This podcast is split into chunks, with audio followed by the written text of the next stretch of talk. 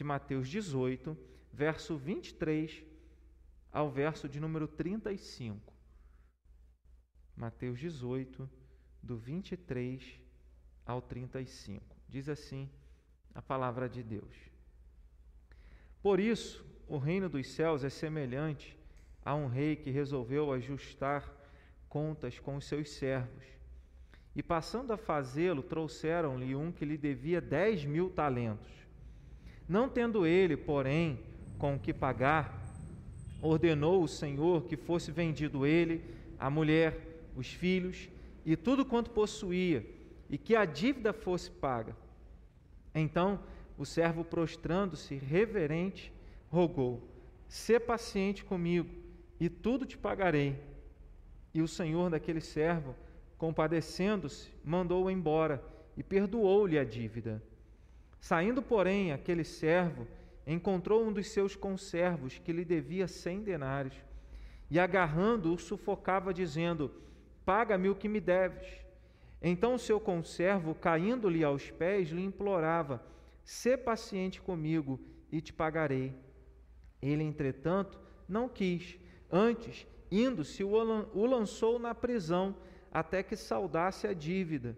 Vendo seus companheiros o que se havia passado, entristeceram-se muito e foram relatar ao seu senhor tudo o que acontecera. Então seu senhor, chamando-o, lhe disse: Servo malvado, perdoei-te aquela dívida toda porque me suplicaste.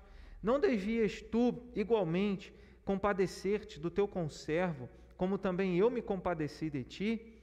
E indignando-se o seu senhor, o entregou aos verdugos até que lhe pagasse toda a dívida.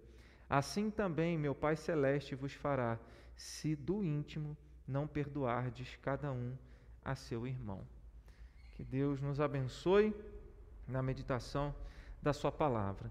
É, no início do capítulo de número 18, ele fala, os, os, discípulos perguntam, quem é o maior no reino dos céus? Né? Jesus passa, é, Mateus 13, falando, o reino dos céus é semelhante a, o reino dos céus é semelhante a, há uma pérola de grande valor, há uma rede lançada no mar, e os discípulos estão perguntando, quem é o maior no reino dos céus? Eles estavam interessados, enquanto é, Jesus falava, olha, eu vou morrer, eles estavam querendo saber quem iria comandar depois que Jesus morresse, né, e interessados em saber qual era o maior no reino dos céus. E aí Jesus, ele, no verso de número 3 do capítulo 18, verso 2, ele chama uma criança, coloca no meio deles, fala, ó, quem não se converter e não se tornar como uma criança, de modo algum entrarei no reino dos céus. Né? E aí logo depois ele fala sobre os escândalos, que quando se a, se a gente faz alguma coisa que alguém se escandaliza, né, o que vai prejudicar alguém, que são os tropeços, né, vai trazer escândalo, é melhor que se pendurasse uma pedra no pescoço e lançasse no fundo do mar, né, do que fazer algum dos pequeninos. E aí no texto, pequeninos, nesse contexto, pequeninos, são os discípulos de Cristo. Se a gente faz algum discípulo de Cristo enfraquecer na fé, isso tem até a ver com Romanos, capítulo de número 14, que fala: ó, se você for comer carne, se você for fazer alguma coisa, faça para você, não faça nada que vai escandalizar o outro. E Jesus trata desse contexto do cuidado que devemos ter com os discípulos dele. Logo depois ele, ele fala desses pequeninos que ele veio salvar. Né? No verso de número 10 ao 14, que se repete parte do conceito da parábola da ovelha perdida, que é registrada em Lucas, capítulo de número 15, que a gente já meditou né? no, quando a gente começou a estudar as parábolas em Lucas. É, está no nosso canal no YouTube. E logo em seguida ele vai tratar sobre um tema, desse, ah, falando desse cuidado com os discípulos dele, com as ovelhas dele, com os chamados no texto de pequeninos, para os quais ele veio buscar, veio salvar. No, a partir do verso 15, Jesus ele entra no tema: olha, se teu irmão fizer alguma coisa contra você, vai você e ele conversa, e se ele te ouvir, você ganhou o seu irmão. Se não te ouvir, chama testemunhas, porque o objetivo é ganhar o seu irmão. Uh, e aí ele fala sobre a oração e sobre o testemunho, a importância do testemunho da igreja na disciplina. Ele fala: se dois concordarem na terra, ele está falando de disciplina da igreja. Se a gente concorda, tanto que quando Paulo, em 1 Coríntios capítulo 5, ele vai tratar da disciplina é, de alguém que adulterou com a própria madrasta, ele fala: reunindo o meu espírito e o vosso, tal seja excluído da comunhão da igreja. Né? Então, é no sentido de, é, essa, o verso 19, né? Se dois dentre vós sobre a terra concordarem a respeito de qualquer coisa, porventura pedirem, se ele há concedido, tem dentro desse contexto é disciplinar, ou seja, a autoridade da igreja para isso, sendo o objetivo, é claro, é, ganhar o irmão.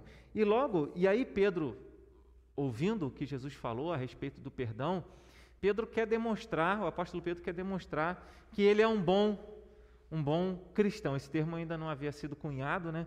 Não havia sido criado ainda. O termo cristão vai aparecer lá em Atos capítulo 11, verso 26. Mas é, Pedro querendo ser melhor. Por quê? Os, os judeus, se alguém fizesse alguma coisa errada para um judeu, ele dizia assim: Eu vou te perdoar, mas até três vezes no máximo. E, ele, e o judeu achava que perdoar uma pessoa até três vezes, a pessoa errou uma vez com você.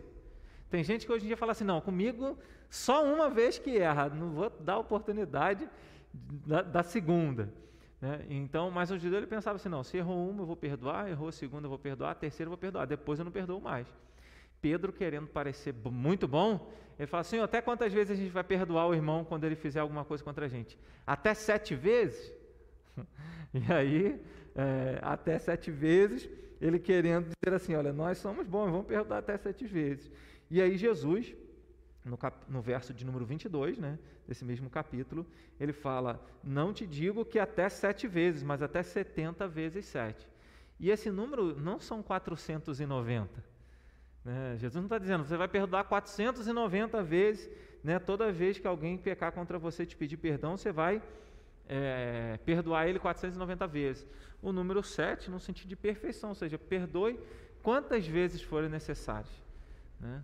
Perdoa porque o perdão é algo que nós aprendemos com o próprio Deus. Aí essa expressão no verso 23, por isso, ou seja, quando você fala por isso, você está querendo explicar alguma coisa. Quando você fala por, fala por isso, você está querendo dizer, é, é, explicar, contextualizar, dizer o porquê de alguma coisa. Né? Então ele diz: Por isso o reino dos céus é semelhante a um rei. Então aqui ele volta àquele tema que trabalha, que trabalhou em vários aspectos na parábola do reino, nas parábolas do reino em Mateus 13, e ele volta a falar do reino dos céus. E ele diz: Por isso o reino dos céus é semelhante. Ou seja, como funciona o reino dos céus? Como alguém entra no reino dos céus?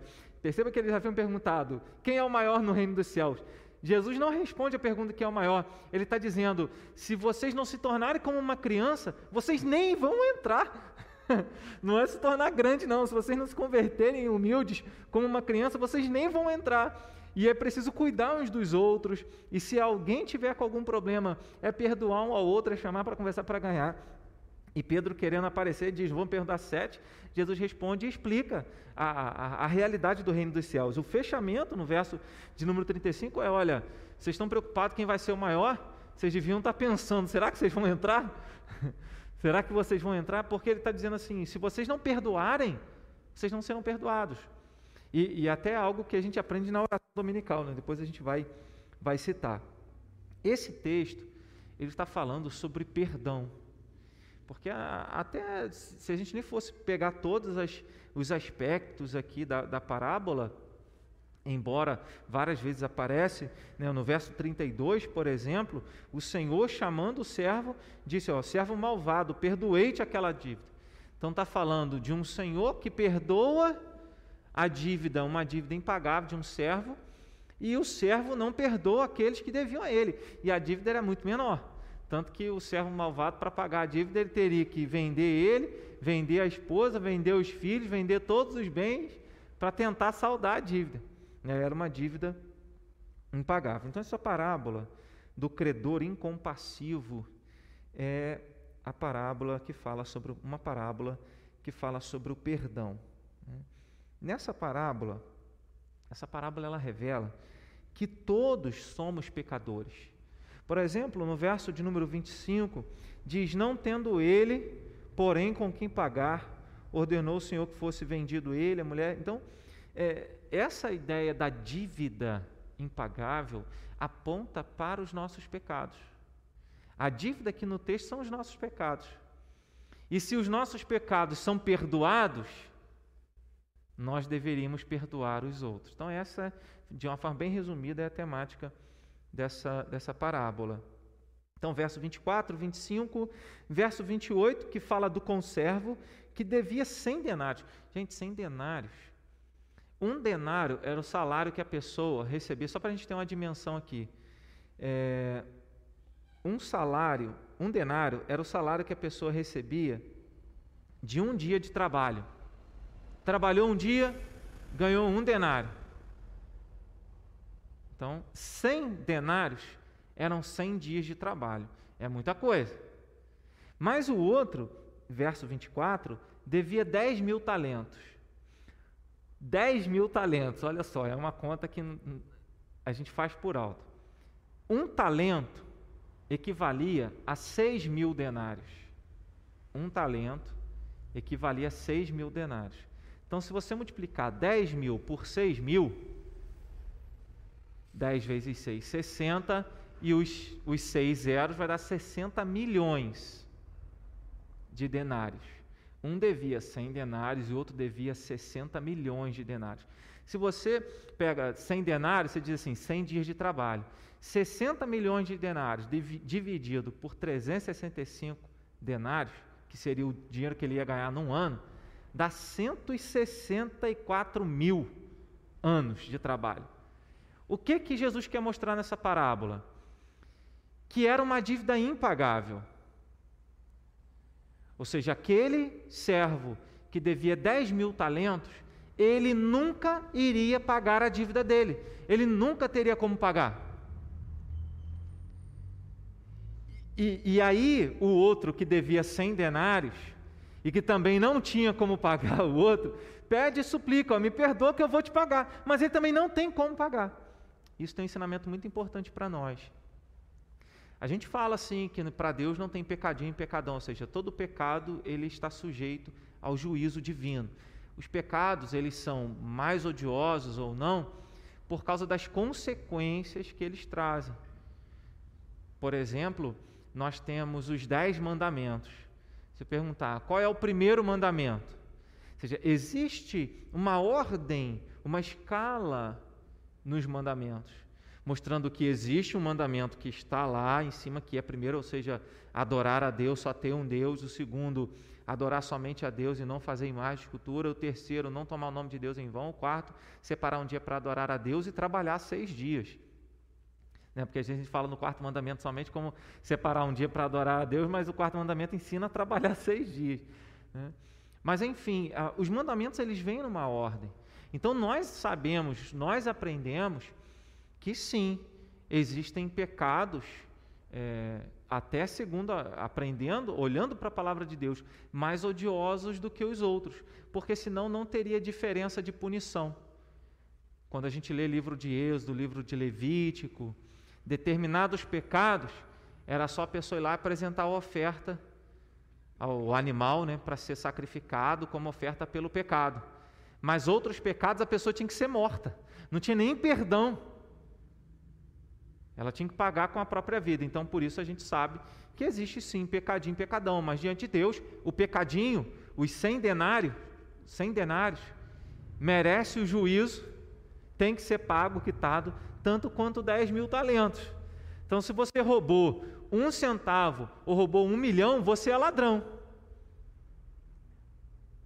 Então, a, o que o texto está mostrando é essa realidade, de que havia alguém que devia, uma, tinha uma dívida impagável, o outro que tinha uma dívida até que dava para pagar, se eu fosse alguém rico, mas ele, por ser pobre, nunca iria pagar aquela dívida. Então, essa, essa parábola mostra que todos nós somos pecadores, tanto os que devem muito, quanto os que devem pouco. Às vezes a gente olha é, para as pessoas que estão fora da igreja e falamos: olha, olha como eles são pecadores. E esquecemos que os denários que nós devemos também para nós são impossíveis de serem pagos. Né? Então a nossa dívida é tão impagável quanto aqueles que estão lá fora. Davi, no Salmo de número 51, o profeta Natan acusa Davi: olha, você é o homem que pecou, você adulterou, você assassinou. E Davi então reconhece isso, e aí é interessante porque Natan, acusando Davi do pecado dele, é, o Espírito Santo opera e Davi reconhece. E, e aí, nesse sentido, Davi é, é, é, é ganho, né? ele é ganhado, ele é restaurado, ele é reconduzido à presença de Deus. Então, quando ele, pelo profeta, ele se conscientiza do pecado dele, de assassinato, de adultério, Salmo 51, verso de número 5, ele diz: Eu nasci na iniquidade e em pecado me concebeu minha mãe. Eu nasci na iniquidade e em pecado me concebeu minha mãe. Ou seja, ele foi concebido, a mãe dele era pecadora, ele já nasceu numa condição de pecado. Ou seja, o pecado nos acompanha desde quando nascemos. O pecado já, já, já vem, não, não há um ser humano que não seja pecador. E o pecado alcançou todas as, todas as áreas da nossa vida: mente, pensamento, vontade, ação. Quando a gente lê Romanos capítulo 7, verso 18 a 21, Paulo disse assim: Porque eu sei que em mim, isto é, na minha carne, não habita bem nenhum, pois o querer o bem está em mim, não porém o efetuá-lo. Porque não faço o bem que prefiro, mas o mal que não quero, esse faço. Mas se eu faço o que não quero, já não sou eu quem o faz, e sim o pecado que habita em mim. Está dizendo que o pecado habitava nele. E ele continua: Então, ao querer fazer o bem, encontro a lei de que o mal reside em mim. Ou seja, o pecado ele está em nós. E a completa, é, a completa purificação dos nossos pecados vai acontecer na volta de Jesus. Ela acontece parcialmente. É, ela acontece parcialmente no seguinte sentido: ela acontece na nossa alma quando a gente morre, quando a gente morre, a nossa alma é completamente purificada para entrar no céu. Entra no céu sem pecado algum. Lembrei até de um corim, falar que no céu não entra pecado. No céu não entra pecado, tristeza, nem morte, nem dor. Só agora, não sei se Lilian lembra aí, né? Lilian lembra dos corins antigos. É, mas enfim, a alma é purificada e entra na presença de Deus, né? santa, sem pecado algum. Mas o corpo sepultado, ele ainda precisa ser glorificado, tem que ressuscitar e ser glorificado. Nesse sentido, a purificação não é completa. Mas quanto à alma, a purificação é completa na morte.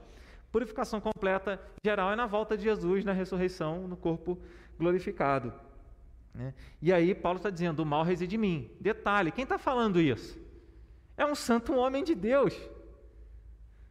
É o apóstolo Paulo.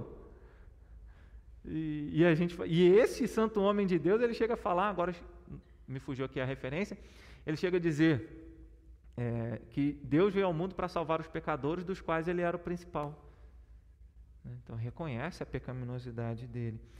O Salmo 53, Salmo 14, Salmo 53, verso 2 e 3, o salmista diz assim: Do céu olha Deus para os filhos dos homens, para ver se há quem entenda, se há quem busque a Deus.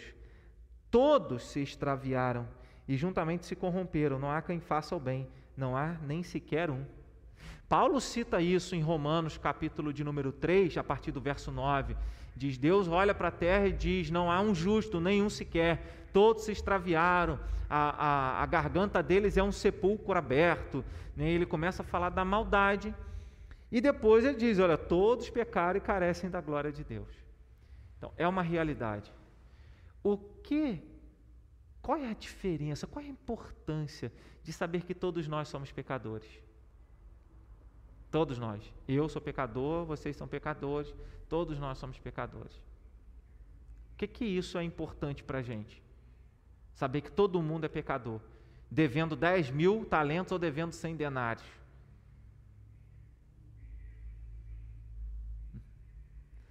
É importante porque isso deveria ser usado para jamais fazer com que eu me sinta melhor do que o outro.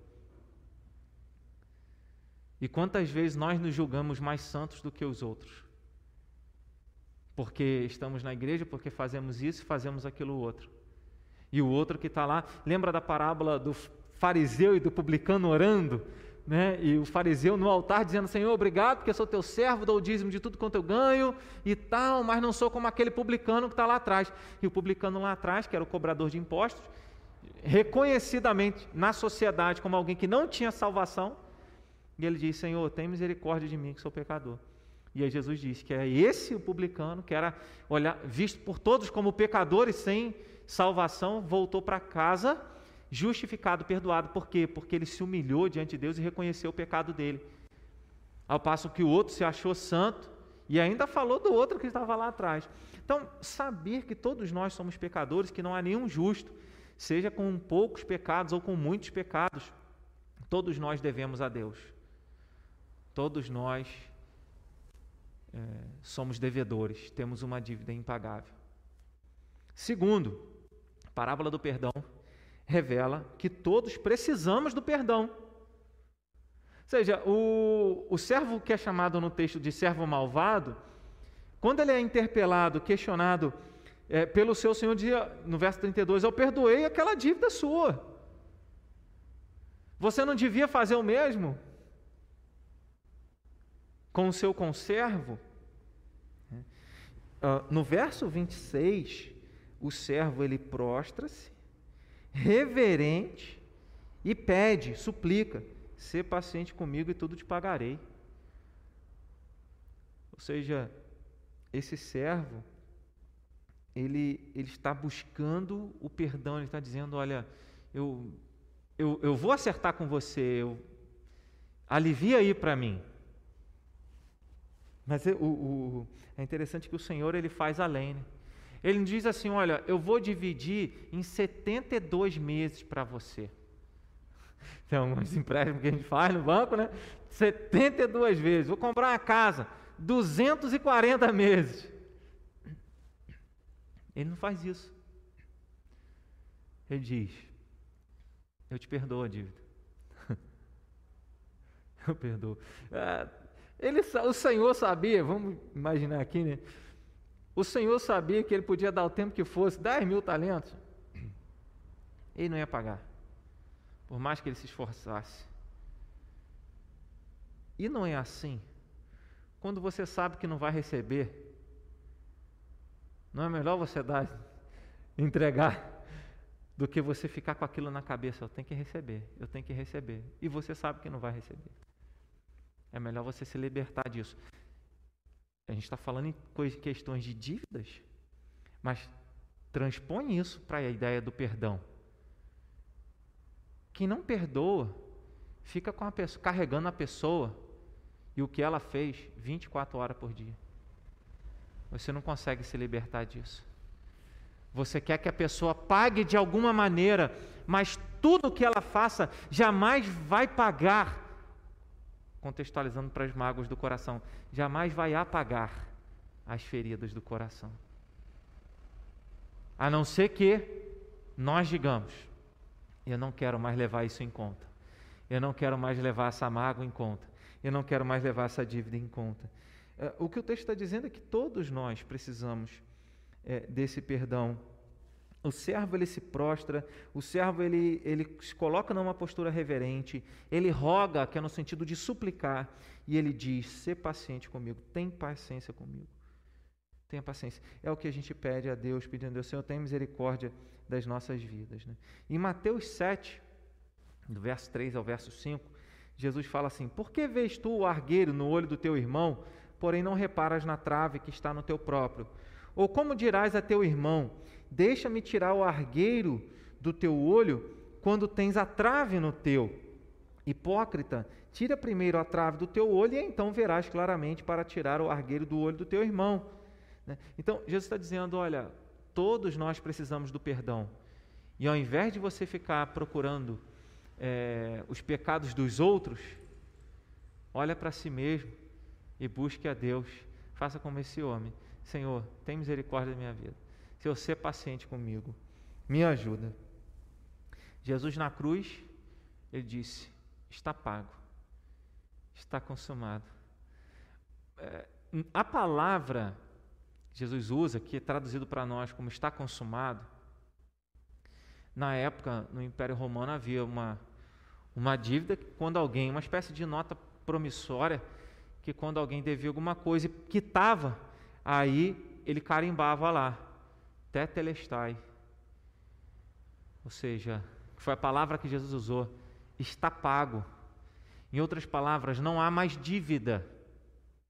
Quando Jesus disse está consumado, ele estava dizendo agora não há mais dívida. Eu paguei a dívida.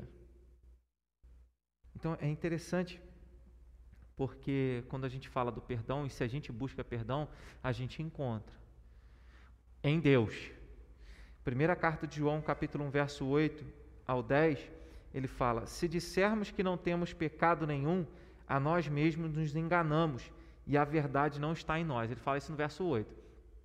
Agora, olha só o que ele está dizendo. Se a gente fala que não tem pecado nenhum, geralmente a gente quer dizer como Adão, a gente quer justificar. Senhor, ah, eu não fiz nada não, a mulher que só me deu. A mulher fala, ah, Senhor, eu não fiz nada não, foi a serpente que me enganou. A gente está sempre transferindo a nossa responsabilidade, dizendo, olha, eu não fiz nada de errado. Ou pelo menos vamos dizer assim, ah, eu não tive a intenção de fazer essa coisa errada. Mas o, o apóstolo João está dizendo, se a gente fala que não errou, se a gente não reconhece o nosso erro, se a gente não pede a Deus o perdão, se a gente fala, não, eu não pequei, não, a verdade de Deus não está em nós.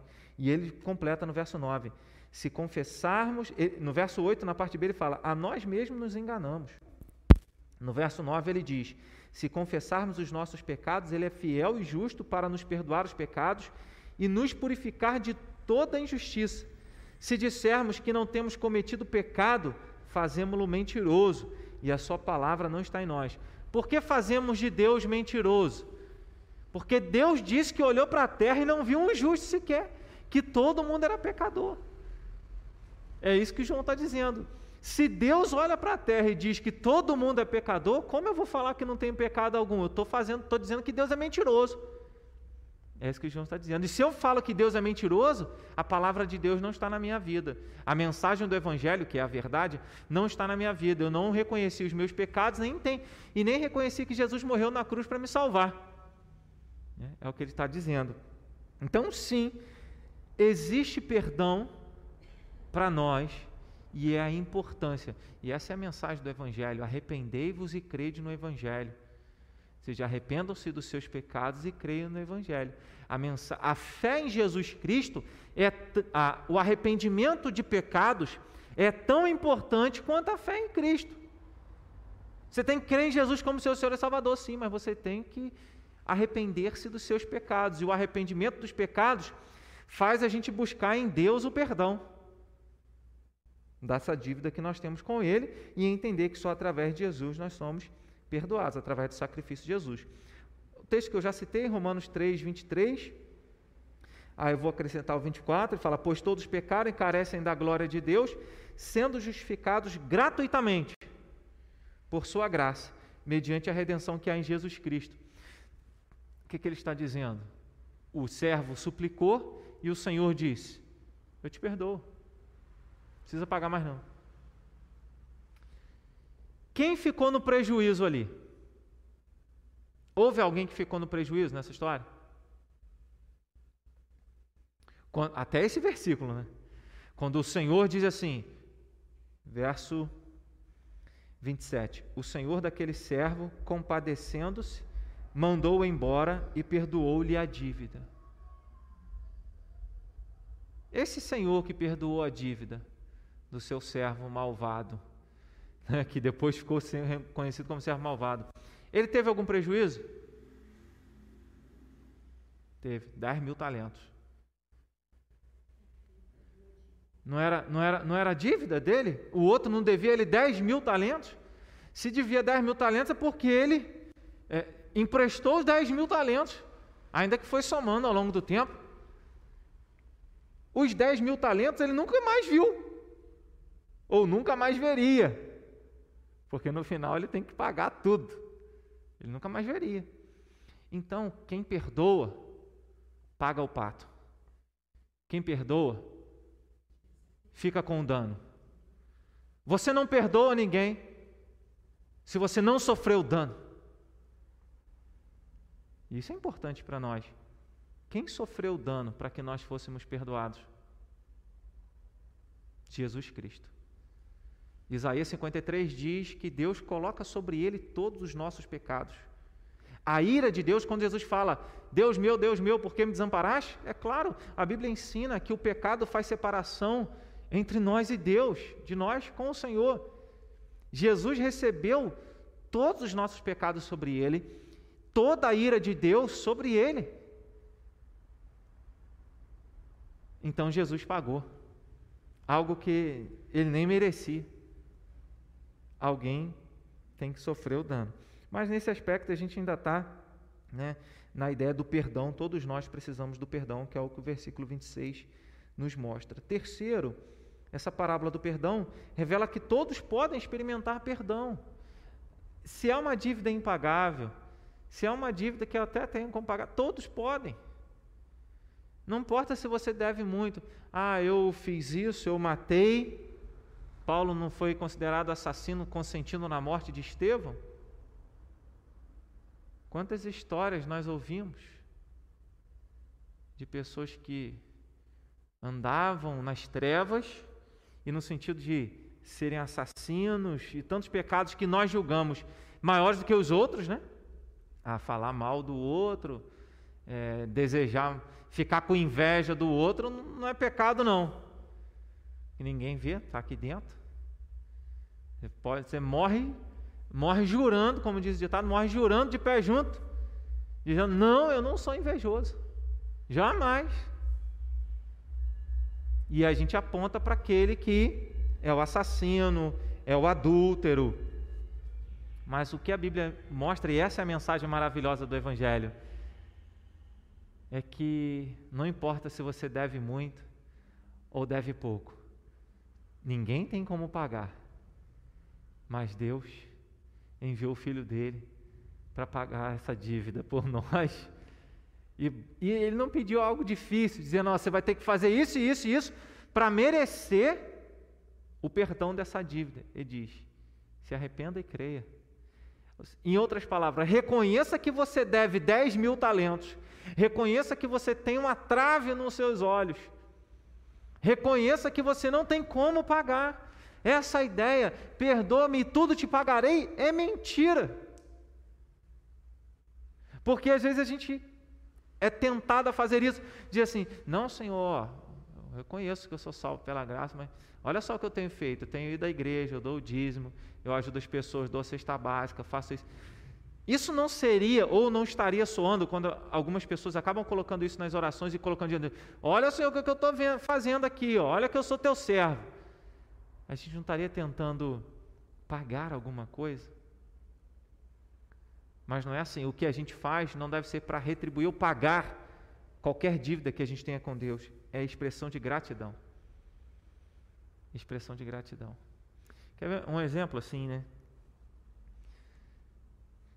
Quando alguém te deve, vamos trazer para a gente. Quando nós devemos alguém, se a gente for lá, pagou a dívida, pagamos a dívida, beleza. A minha responsabilidade, o meu compromisso com aquela pessoa acabou. Não é assim? Acabou. Agora não te devo mais nada, você ir eu para cá. Mas quando alguém faz alguma coisa por nós, e que ele diz assim: eu não quero nada seu. Isso prende a gente de uma maneira numa dívida de gratidão eterna. Toda vez que você vê aquela pessoa que te ajudou no momento que você precisava, você nunca vai esquecer isso. E você não vai fazer para retribuir, porque você sabe que ela já não te cobrou, mas você vai fazer como uma expressão de gratidão, sempre. Quem paga uma dívida, é, diz assim: olha, agora não tem mais compromisso, mas quando nós reconhecemos que uma dívida foi paga por nós, a gratidão deve ser maior, que ela é eterna. E assim deveria ser, assim deveria ser o nosso, nosso sentimento em relação ao Senhor. A nossa, não só o sentimento, mas a consciência, o entendimento de que Jesus pagou a nossa dívida. Que gratidão é essa que eu devo ter com Ele? Né? Tudo que eu possa fazer, eu sei que nunca vai pagar é sempre aquém do que ele já fez por mim, mas tudo que eu fizer é como uma expressão de gratidão por aquilo que ele já fez. E aí a gente olha para essa parábola e a gente vê que o de 10 mil talentos, que alguém poderia dizer assim: olha, já era para ele, está condenado, esse ele pode alcançar perdão. Ele pode experimentar o perdão. Ele não experimentou o perdão por uma condição: que ele não perdoou. Ele não experimentou o perdão porque ele não perdoou. Mas que nós lembremos, Romanos 5, verso 20: Sobreveio a lei para que avultasse a ofensa, mas onde abundou o pecado, superabundou a graça, a fim de que, o, como o pecado reinou pela morte, assim também reinasse a graça pela justiça para a vida eterna mediante Jesus Cristo, nosso Senhor. Onde abundou o pecado, superabundou a graça de Deus. Se nós reconhecemos que Deus, através da morte do filho dele, estava nos reconciliando com ele, estava nos dando a salvação, o perdão de pecados, se nós reconhecermos isso, a graça de Deus superabunda, é abundante sobre as nossas vidas, ainda que pecadores. Jesus fala para os religiosos, Mateus 9, verso 13: Ide, porém, e aprendei o que significa misericórdia quero, e não holocaustos, pois não vim chamar justos, e sim pecadores ao arrependimento. Então, Jesus diz: Eu não vim chamar justos, eu vim chamar pecadores. Ah, eu sou assim, não tem jeito, não tem solução para mim. Tem solução para você. E isso deve fazer com que os nossos olhos para as pessoas devem ser, devem ser olhos de compaixão e misericórdia. Jesus não veio chamar ninguém pronto, nenhum santo. Ele veio chamar pecadores e fazer desses pecadores santos. E dentre esses pecadores somos nós, que devemos nos arrepender dos nossos pecados. Colossenses capítulo 2, verso 13 e 15, Paulo disse assim: E a vós outros que estáveis mortos pelas vossas transgressões e pela incircuncisão da vossa carne, vos deu vida juntamente com ele, perdoando todos os nossos delitos, tendo cancelado o escrito de dívida que era contra nós e que constava de ordenanças, o qual nos era prejudicial, removeu inteiramente, encravando na cruz, e despojando os principados e as potestades, publicamente os expôs ao desprezo, triunfando deles na cruz. Quero destacar aqui quando ele diz, e juntamente com ele, perdoando todos os nossos delitos. É importante lembrar que quando nós cremos em Cristo, nos arrependemos dos nossos pecados, o perdão que Deus nos dá não é apenas do perdão que nós cometemos antes da nossa conversão. O perdão que Deus nos dá, é, Ele perdoou, através de Jesus Cristo, todos os nossos pecados: pecados passados, pecados presentes, pecados futuros. Então, todos os nossos pecados foram perdoados todos os nossos delitos, do passado, do presente e do futuro. E o nosso escrito de dívida, lembra do está pago? Nosso escrito de dívida foi cancelado. Foi cancelado não porque alguém rasgou e dizia assim, agora você não deve mais nada. Não, porque alguém pagou a sua dívida. É interessante a gente lembrar isso, porque o perdão de Deus não é anistia. O que é anistia? Você tem uma dívida, você não precisa pagar mais nada, agora você já.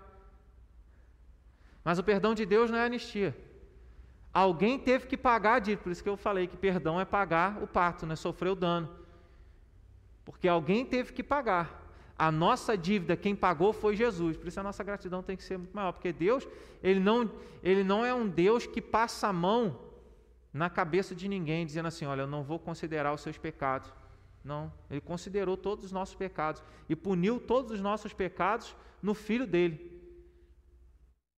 E aí a gente vê como é o amor de Deus.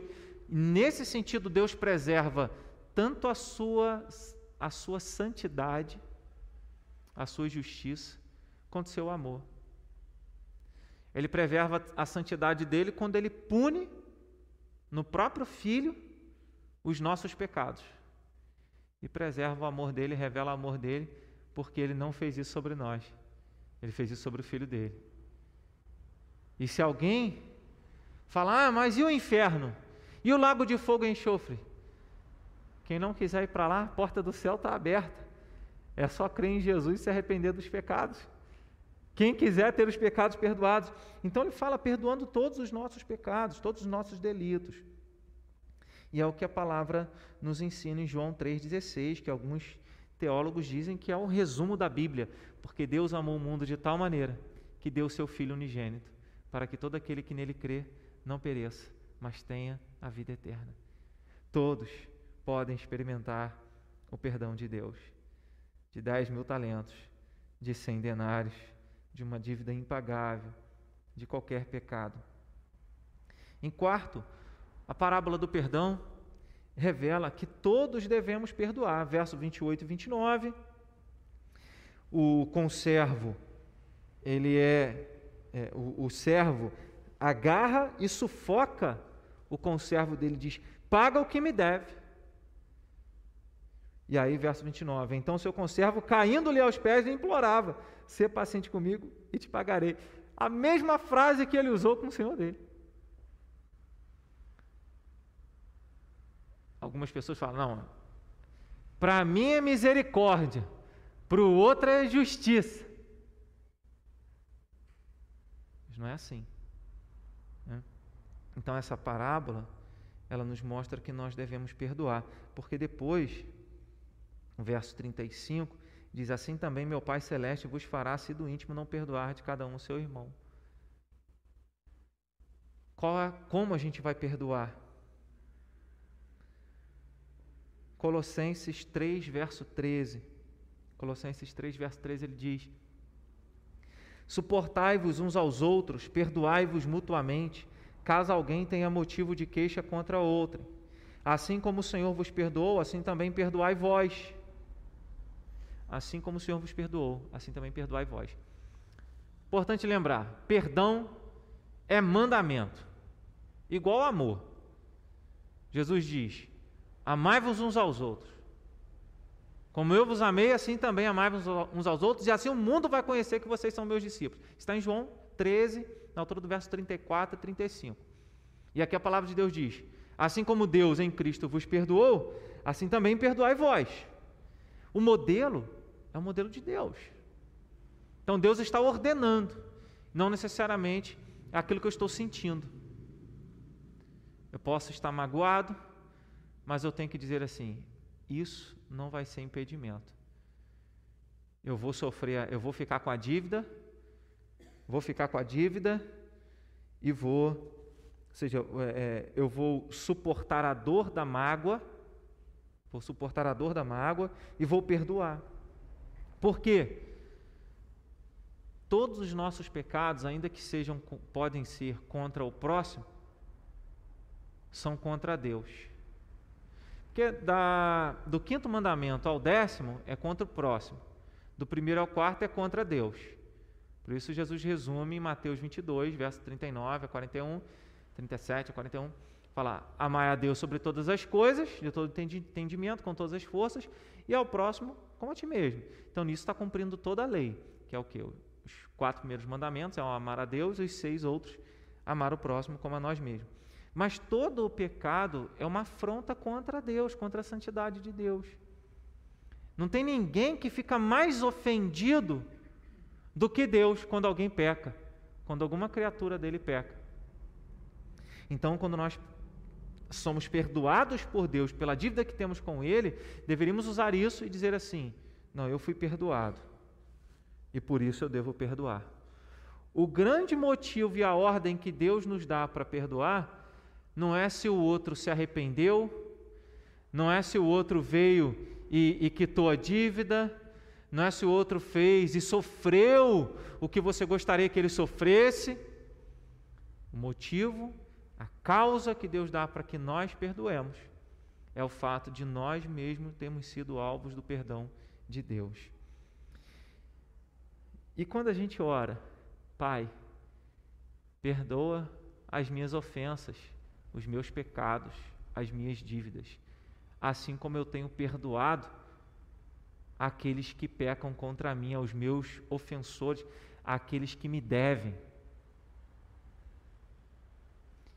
Olha, e algumas pessoas dizem assim: não, a gente não pode fazer a oração dominical, a oração do Pai Nosso, Porque você está dizendo, Deus perdoa, mas você está condicionando. Jesus ensinou a gente na oração a condicionar o perdão dele ao perdão que nós damos às outras pessoas. Perdoa as minhas dívidas assim como eu tenho perdoado aos meus devedores. Eu tenho perdoado.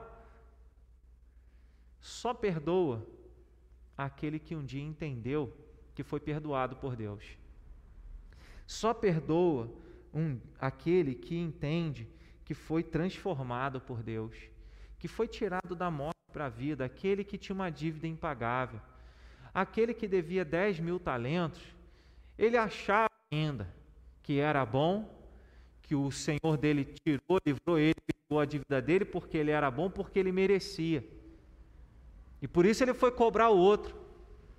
Esse é o problema de muitos evangélicos, muitos cristãos, que não perdoam porque dizem assim: não, Deus me perdoa porque eu sou uma pessoa boa. Deus perdoa os meus pecados porque eu não peco igual ele que fez assim comigo. Então a gente sempre fica nessa de comparação. É, é, quem não perdoa é porque é arrogante, se vê melhor do que o outro, se vê digno do perdão de Deus. Quando nós chegarmos a um ponto de olharmos para a nossa vida e dizermos assim: Eu jamais serei digno do perdão de Deus, porque Deus enviou o filho dele para morrer a minha morte e me deu o perdão para todos os meus pecados, do passado, do presente e do futuro. Não tem como, depois de consciente, conscientizado disso, não perdoar. Agora, existe alguma dívida maior do que aquela que é diante de Deus? Que algumas pessoas podem imaginar que tem. É uma coisa que dói muito, por exemplo. E a gente já viu casos desses em histórias, em telejornais. Uma família, entra o assaltante, e o assaltante mata a criança. E Deus está dizendo: perdoa. Não tem nada pior do que um pai ou uma mãe viver uma situação dessa. Não sei se tem alguma coisa pior. Eu imaginando aqui agora assim, no estudo, acho que não tem nada pior. Mas existe algo pior. São os nossos pecados em relação a Deus que é santo. E é isso que a parábola quer mostrar. O, a dívida que o conservo tinha com o servo não era nada em relação à dívida dele com o Senhor, que aqui é Deus. Né? E é o que nós aprendemos, que nós temos um motivo e a causa para perdoar, que é, a própria, é o próprio perdão de Deus sobre as nossas vidas. Em último lugar, a parábola do perdão revela que todos sofrem quando não há perdão. O verso 30 diz: Ele, entretanto, não quis, antes, indo, se lançou na prisão até que saudasse a dívida. E aí o verso, aí depois, né, verso 31, vendo os seus companheiros o que se havia passado, entristeceram-se muito, foram relatar ao seu senhor tudo o que acontecera. Então seu senhor, chamando, lhe disse: Servo malvado, perdoei-te aquela dívida toda, porque não me supli... porque me suplicaste? Não devias tu igualmente compadecer-te do teu conservo, como também eu me compadeci de ti? indignando-se o seu senhor, o entregou aos verdugos até que ele pagasse toda a dívida. Aqui é um aspecto de uma condenação eterna. Se a gente não perdoar, a gente não é perdoado. A prova de que nós entendemos o perdão de Deus e que entendemos que fomos perdoados é quando nós perdoamos o próximo. Pesado.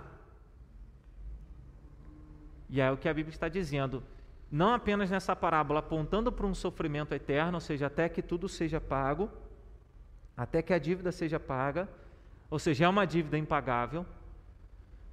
Então é um, é um sofrimento eterno, aponta para esse, para esse contexto. Né? E se a gente não perdoa, a gente está sujeito ao sofrimento eterno. A salvação não é por obras. E o fato de perdoar alguém não traz para a gente a salvação. Mas quando a gente perdoa alguém é porque a gente compreendeu a obra da salvação. Quando a gente perdoa alguém é porque a gente entendeu que é um mandamento Até seria um outro ponto a, a ser acrescentado. Né? É, é, o perdão é um mandamento de Deus. Mas que se nós não perdoamos, nós mesmos sofremos. Você sofre emocionalmente, você, é, é esse, esse sofrimento que é emocional pode ser, é, pode ser somatizado e desenvolver outros problemas né, de úlcera, de gastrite, de enfermidades, de doenças psicossomáticas. E não apenas isso, adoece a alma. Adoece a alma. É viver uma vida amargurada. Eu quero concluir dizendo: podemos até ser chamados de servos, como no texto, o servo é chamado de servo.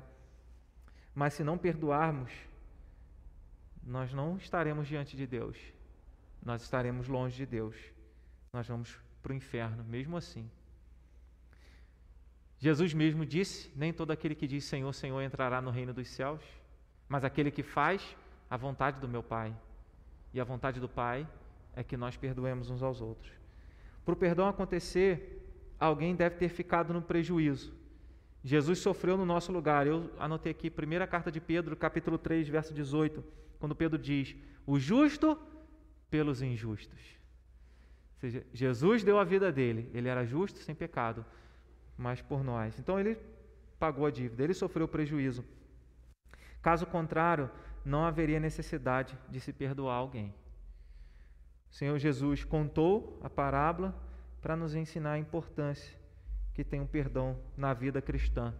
Lembremos, o reino dos céus é semelhante a Aqueles que participam do reino dos céus são aqueles que perdoam, porque entenderam que foram grandemente perdoados pelo Senhor. E é isso que traz a paz. Romanos 5:1 diz: "Justificados, pois, mediante a fé, temos paz com Deus por meio do nosso Senhor Jesus Cristo." Seja, perdoados, justificado entenda perdoados. Justificados, perdoados, pois, mediante a fé temos paz com Deus por meio do nosso Senhor Jesus Cristo. Ou seja, o perdão, a consciência do perdão traz paz no nosso coração. Quando nós perdoamos aquele que nos ofendeu, aquele que nos magoou, é, reconhecendo ou não, porque Deus, que algumas pessoas dizem, ah, a pessoa tem que reconhecer isso, reconhecer o erro. Deus nos perdoou quando a gente nem tinha nascido. Deus enviou o filho dele para morrer pelos nossos pecados e você não tinha dito, eu me arrependo. E Deus já tinha te perdoado já tinha enviado o filho dele para morrer na cruz.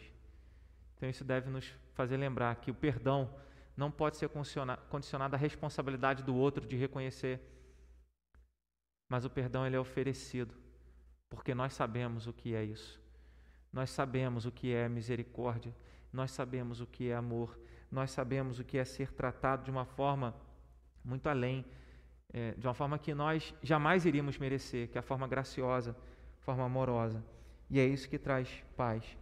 Quantos corações doentes, quantos corações amargurados, quantos corações endurecidos, quantos cristãos sem paz, porque não perdoam. Que nós possamos perdoar. Falar nem aprender. Peça a Deus, a gente sabe que é uma obra de Deus na nossa vida. O fruto do Espírito Santo é amor, paz, alegria. Nós sabemos que temos a responsabilidade porque é um mandamento. Mas a gente não faz sozinho. A gente precisa de Deus. Senhor, não é assim, me ajude a esquecer. Não, é, me ajude a perdoar. É, me ajude a demonstrar realmente que eu entendi o teu perdão sobre a minha vida. Saber que não, não havia dívida maior do que essa. A dívida que nós temos com o nosso Senhor sempre será maior que a dívida dos conservos em relação a nós. Isso que a parábola nos ensina também. Amém?